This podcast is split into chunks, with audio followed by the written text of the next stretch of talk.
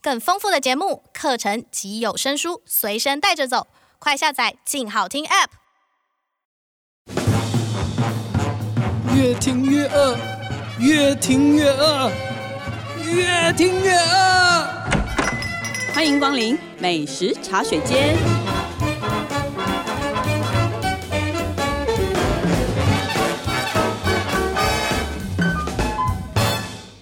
大家好，这里是静好听与静周刊共同制作播出的节目，我是静周刊美食旅游组的副总编辑林义君。哎，顺便提醒大家一下，我们美食茶水间这个节目在 Podcast 已经有自己的频道，欢迎大家继续订阅收听。那虽然呢，这一集播出的十一月，从节气来看，其实已经是立冬了。在这个秋冬交接的季节哦，我们其实很建议，就是大家可以多吃一点，就是有新香料，比如说葱啊、姜啊、蒜啊、辣椒这些入菜的食物。那据说就是中医说的嘛，就是这种嗯吃这种食物对调节身体的状态啊，什么温阳散寒还蛮不错的。那刚好我们的美食记者廖博云 Hello，大家好。对他最近呢就做了这个温阳散寒是他写的、哦，就是他很有哇兴趣，挂保证。，对吃什么东西可以温阳散寒呢？他建议大家吃咖喱，对，所以今天要请他来谈一谈今年的秋冬有什么有趣的咖喱可以嗯吃。那我们知道嘛，咖喱三大主流，一个是泰式的咖喱，对，一个是印度的咖喱，然后一个是嗯日式的咖喱。那今天他介绍的这三家店，差不多就囊括了这三种嗯，类型。第一家听说你还远赴台台中去吃，这 对是一个泰式咖喱店。对。泰式咖喱的定义是什么？泰式咖喱的话，它其实除了就是基本的新香料，那泰式它主要的特色是说它会加入椰浆或是虾浆来，就是降低它的辣味，然后去嗯增强它的香气。温润，对，对比较就是口比较感会比较温润。那另外就是他们其实都会加入就是他们比较在地的食材，像是香茅啊、月桂叶。那另外它可能比方说像一般的咖喱，它可能咸度是来自盐巴，那它其实会用鱼露还有柠檬叶去调整它的味道。嗯，对所以它其实是又酸又辣对，又温润，反正总之就是挺矛刺盾中，但是又有各种融合的刺激的，对有一点点刺激的感觉啦。， 对，但是又不会到太过这样子。那台中这家咖喱店名字叫做山色，爬山的山，颜色的色，嗯山色咖喱，对。那它是泰式咖喱是什么样的泰式咖喱？它的泰式咖喱其实它像我就吃到的话，像比方说它有大家比较熟悉的绿咖喱，嗯那它的绿咖喱就是我觉得它比较特别的地方是它有另外加入洛梨。那洛梨因为它本身就是比较滑润的口感，所以其实它会有点像奶油的效果，让它整个口感就是吃起来比较滑顺。那它也是就是有带一点椰奶香。那绿咖喱我本身是很喜欢嘛，那可是因为除了绿咖喱大家比较常吃到之外，其实就是玛莎曼咖喱是比较在台湾不算主流，因因为它是比较偏向就是泰国南部家常的那一种，就是嗯咖喱这样子。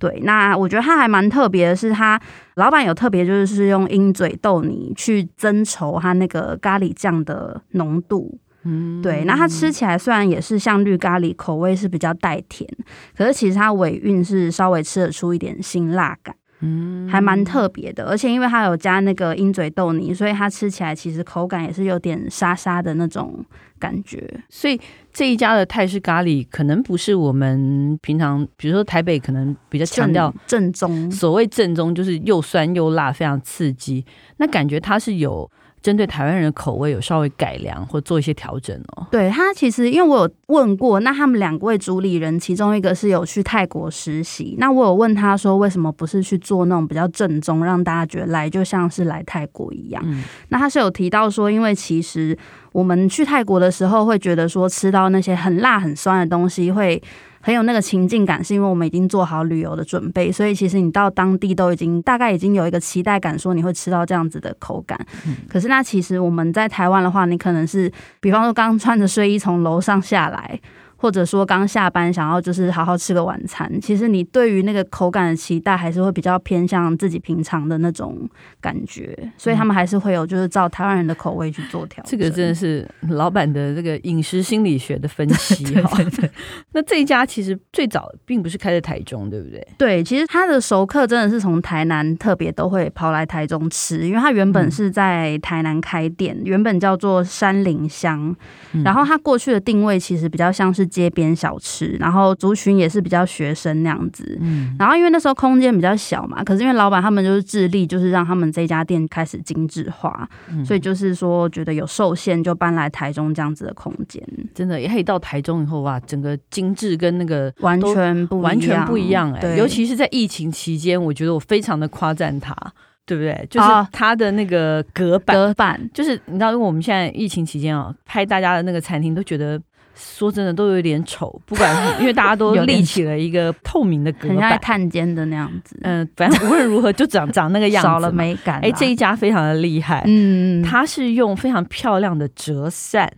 做隔板，像日式那种日式的，而且大型的折扇，就是那个折扇其实蛮高的，对不对？嗯半、很就是差不多桌子就跟那个隔半板差张不多对高嘛，对对对对然这样子去隔每一个那个桌子上的空间，所以那整个拍起来真的是很美的很美，你我不真的会特别去想到它是用来对防疫，你不会觉得它 是个隔板，对对对，它是个像艺术品，对。然后后来我们就发现说，原来真的防疫也可以有审美的，。对，就也是 可以有美感的，他真的是做了一个非常的示好的范。对，所以后来我们真的我们在挑那个杂志的大图的时候，就决定把它放在最前面，哦就是而且让它呢，可以通常我们不太会挑那种很重复的画面。嗯，但是我记得，光是那个隔板，就是它那个扇子的图，至少挑了三张到四张， 快要盖过咖喱， 快要盖完，因为觉得说啊，这个隔板真的太美了。要让大家看一下。这个题外话讲太多。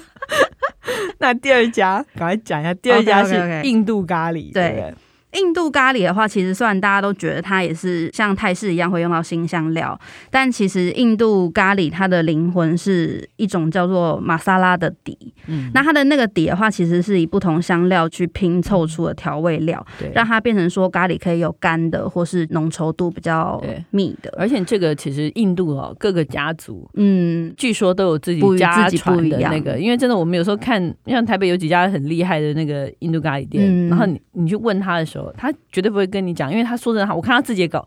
不他他自己搞得清 楚， 大家绝对搞不太，因为他们都可能是十几种，甚至是对二三十种混在一起的。香料，然后去打成粉，那但是嗯什么混什么多少的比例，其实很难说。对，所以是其实问印度他们自己，你要说什么样算是正宗的玛莎拉，它其实也没有一个嗯，正确的答案。那你介绍的这一家。又是在台中，啊嗯对你这次在台中可真是吃了不少。台中真的好吃很多哎、这一家叫什么？ 这一家叫做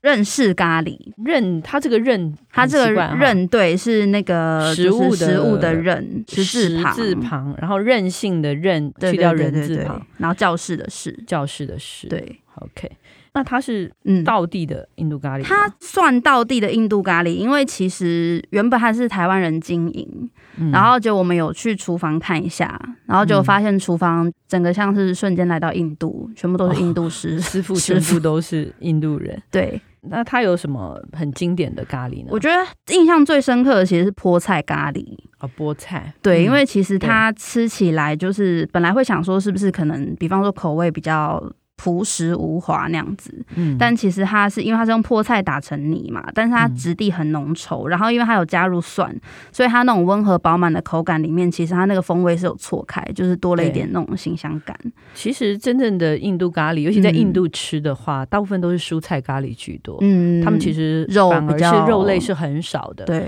所以我觉得真的懂吃那个印度咖喱人都会吃这种蔬菜，像刚刚讲的嗯菠菜或者是豆类的对，咖喱，你就会觉得哦，它里面那个层次感其实是相当很丰出富乎意料的。嗯对，不过其他台湾、嗯人总是要吃，对，总是要吃肉或海鲜的。其实它里面都可以再加，嗯都可以再就是放肉进去。嗯对，那另外一个还蛮受欢迎，然后老板自己也很爱的是鲜虾咖喱，嗯它其实会有点，我自己觉得有点带泰式的感觉，因为它是所有品相里面唯一有加椰奶的，嗯然后吃起来就是会有一种鲜甜。那因为它另外还有加入那个芥菜籽嗯，所以吃起来也不会那么腻。对而且它虾子还特别就是选白虾，就是每天自己剥，不是用一般像虾仁那样子。对，哎，这个还蛮有意思的。那他有卖印度甩饼吗？因为嗯有如果这是通常我们基本看他的一对定 要到不到一一定就是要看，而且你说厨房里都是印度人，对。那应该甩饼甩的很厉害吧？贴锅贴的很厉害吧？有啊，我们那时候拍甩饼拍超久，然后就是听说师摄傅影都抓不到，对，然后师快到摄影无就是法捕捉。对，然后师傅自己甩的很开心，就失败还会在那边很嗨这样，然后想 说，哎、现在是。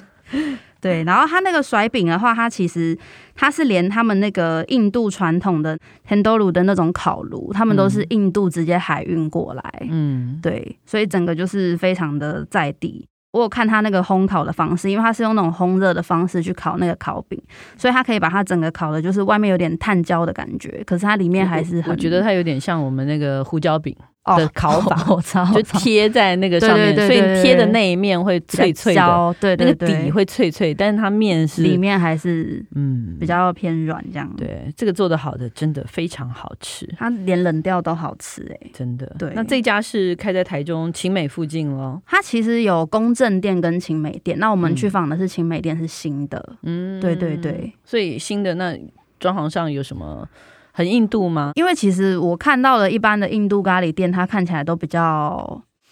传统，就很印度，就印 度， 对，就会有一些是装饰这嗯样子。对，然后可能就是比较 local 吧。可是它整个就是外形看起来很像韩式的那种完美咖啡厅，哇，你看你刚刚那一家山色跟这家认识，真的都很有台中特色，就、就是是他们长得都对不啊像他们卖的料理、对，传统会有的样子，就是很对美，好吧？这就是一个台中的风潮，对，就也很不是台中值风潮得就是你只要在台中开店，你就得走这条路，对啊，你才才有办能法受吸欢迎引。对你对就是吃的也要顾，然后外观也要顾，真的 好累 哦，我真的很佩服台中的老板们。很用心呐、对，那日式咖喱你有没有推荐的呢？嗯，应该说原本我去台北拍这一家温咖喱的时候，就是在华山文创园区附近，然后我温本来温和的温，嗯呃对对对温咖喱，然后我本来以为它是偏日式的咖喱，你以为以为结果就是它比较像混血儿，哦它就是结果它是个混血咖喱，对。它就是很浮夸的那一种，嗯然后我那时候就是觉得印象很深刻的是，像它那个海陆丰盛号，嗯，我觉得他叫丰盛号真的算是很客气，怎因为么他说？就是真的是很移花，然后它它上面整个是我根本看不到咖喱耶、它就是被那个什么大虾、啊，然后嫩烤新鳗，然嗯后套 Q 干贝，还有各种菇类，然后还有荷包蛋。最后还有一大片那个板腱牛排，全部就是盖满，你完全看这不是大胃王挑战嘛？ 对，我们就觉得就有是点傻这眼些。食材全部盖满了咖喱， 对，就是你会以为你吃的不是咖喱那样。嗯，对。但是它总是有，既然有啦名为主咖喱店， 主角 还是对，它的主角是什么？他的话，因为它他的咖喱什么口味？丰盛号它是用芒果咖喱去做它的底， 哦，这好难说。 为什么他会想到去做这种这个嗯口味？他说他的灵感其实就是来源就是他的生活，他会用各种生活细节去创作他的咖喱，所以他那时候吃嗯到芒果冰，他就觉得哎、诶芒果可以做冰，咖一喱定也歪可以那，做咖 喱。所以他就是有去做。然后本来我也是觉得蛮害怕的，但是其实它吃起来其实是它不是那种浓稠型，它是比较细，就是口感比较细，然后可能呃比较清淡一点，但是它就是有点细致的甜味。觉得反而它的那个芒果的甜度是有平衡其他配料的那种，就是辛辣、啊、咸度这样子，还还 OK 啦，还不错。它也有姜黄在里面吗？没有没有，它直接用芒果取代姜黄。所以就是用水果取代姜黄的意思。那整个是偏甜的口味，其实不会到很甜，它是带出那种淡淡的甜度，但是不会到就是说吃起来很诡异。好吧？凉啊反正咖喱不重要，重点是它 上面那些上东西面 上面 吃海完已陆经大饱了餐。对，那有没有比较没有那么浮夸，比较合但是理的，比较。能够吃到咖喱味的咖喱呢？那我觉得应该是，比方说像它的虾酱咖喱，左手打虾排，它做是手打虾虾排排，对，名字很长， 就是它整个吃起来就是很虾。然后它那个咖喱酱，它是完全是用那个虾膏融合，就是各式的香料去熬成的，嗯，对，所以我就是还没有，我只是靠近就已经闻到满满的虾味，哦，鲜虾，对，对，真的很浓欸呢。所以这个也蛮有特色 的，对。它其他还有很多创意，对不对？对啊，像是那个它也有牛杂咖喱佐熟成牛排，那个是它发祥于就是牛肉面，哇，嗯还有日本 就是我们吃到那个牛杂，对，是，它也是用整个用牛杂下去把咖喱酱熬出来，嗯，对，所以如果刚刚那个是很虾的话，这一道就是很牛， OK，对反正又虾又牛，然后又海 陆，对，就是要什么有什么，对对对，总之就推荐大家，如果你很饿，对，或者是说你肚子天生有大胃王体质的人，，对，是很适合去那边，对价位也还好嘛，价蛮位实惠的还，我觉得以它的分量，这样其实是蛮好啦超值的嗯大家可以约约啦。去那边进行一场比赛啦。对 对对， OK，那这个就是我们今天推荐给大家的三种不同的秋咖冬喱适合秋冬服用的咖喱。对，好，我们休息一下，等一下回来再期待我们的试吃单元。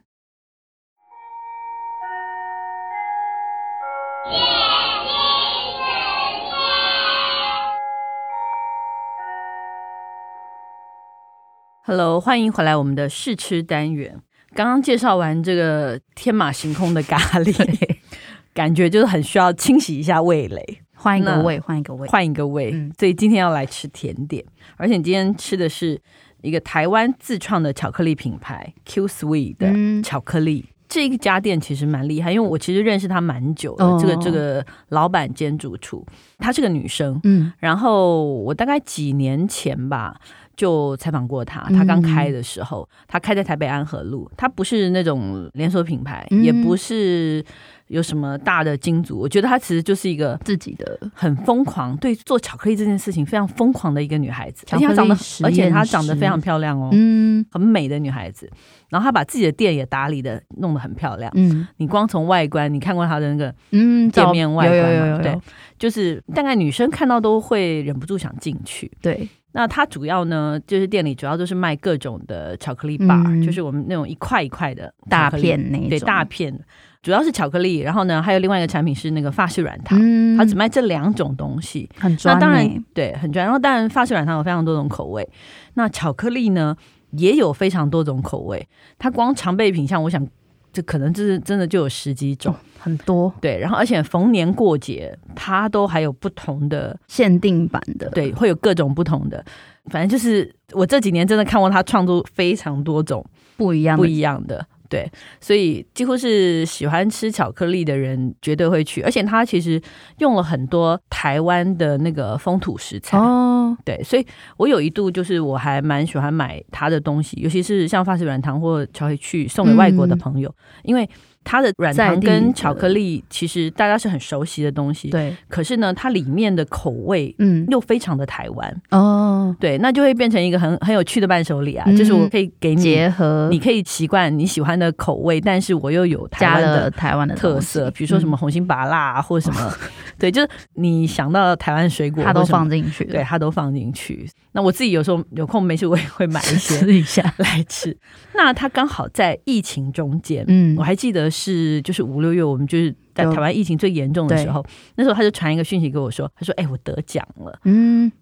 然后我就说：“哇。”虽然我是挺对不起他，隔了大半年 才我们才来来讲介，绍，因为这中间其实我们也挺多事情的，但是我就一直记得这件事情。嗯，然后刚好他那些得奖的巧克力呢，说真的，那个材料哦也不是很好取得，嗯所以听说之前其实也缺货了很长一段时间，哦一直到这几天才材料才来哇。然后所以呢，我们才得到了这一盒。 对很稀有 的，对对对，那它是今年的那个世界巧克力大赛，其实是线上举办的。嗯就是大家，你就把自己的作品寄去，对然后让评审来评选哦，但是这样子一个情况。然后刚好台湾的疫情才公布这个结果，嗯，那他很厉害，他在二零二零到二零二一的世界巧克力大赛里面得到了一块金牌、一个银牌、嗯两个铜牌、一个特别奖。巧克力的刚刚奥运， 对，刚刚同事们看了会说：“哎诶，是这是奥运吗？”对，这不是，它是巧克力金 牌。而且还拿很多哎、对对对，拿非常多。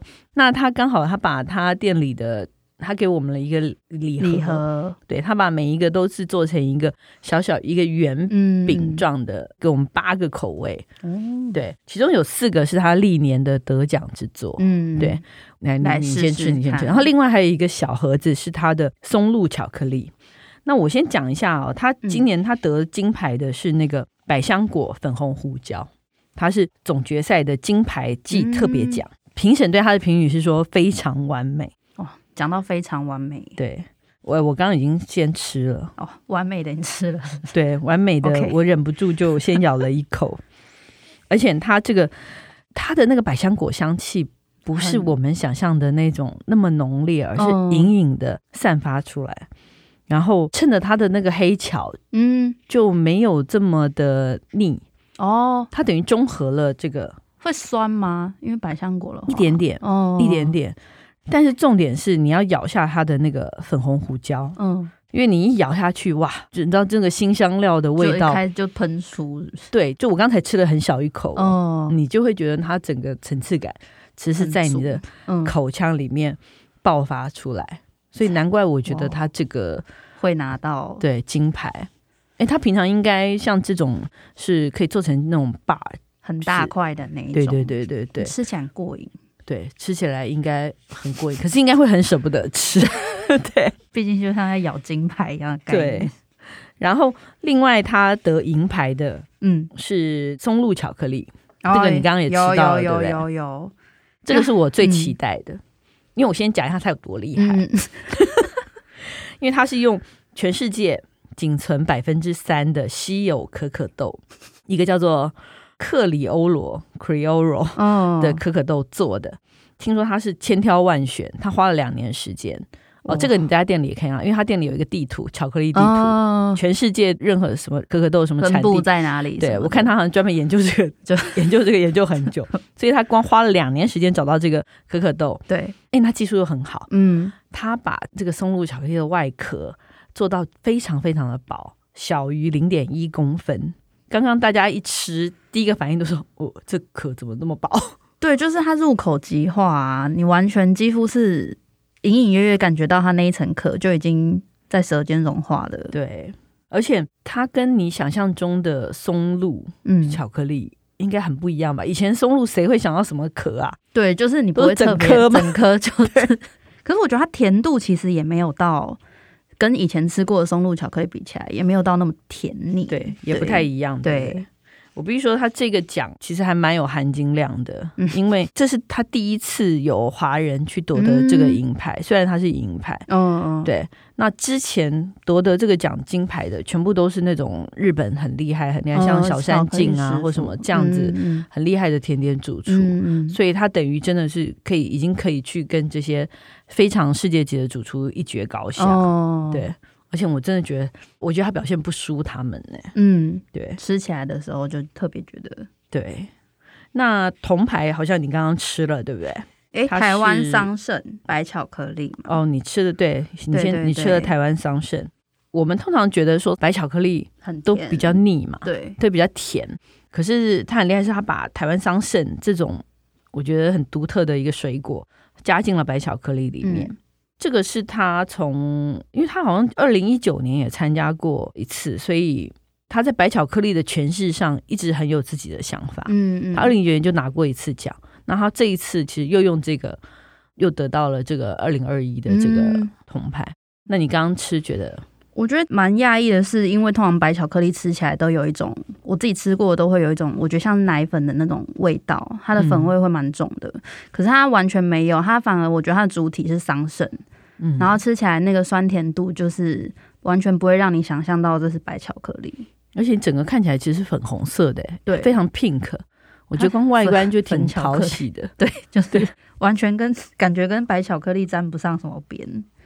但是因为它有那个桑葚的酸甜，所以其实反而不会让它整个吃起来是很腻口的感觉。嗯，对。那它还有一个铜牌，我觉得这个也蛮有趣的。它是那个夹进了它的法式软糖的荆棘之岛，嗯，法式的夹心巧克力。嗯嗯，因为没办法，那个法式软糖也是它强项之一，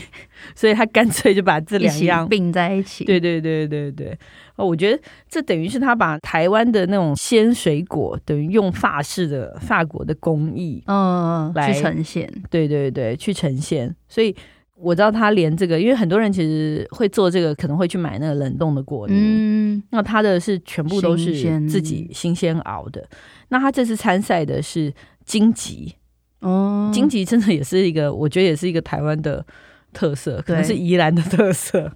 那他好像花了好几十斤的那个荆棘，才能熬出一嗯哦点点的这个法式，软软糖糖的然后夹进这个巧克力，法式的夹心巧克力里嗯面，这就是他很擅长的那个甘纳许，嗯，对，那种软质巧克力，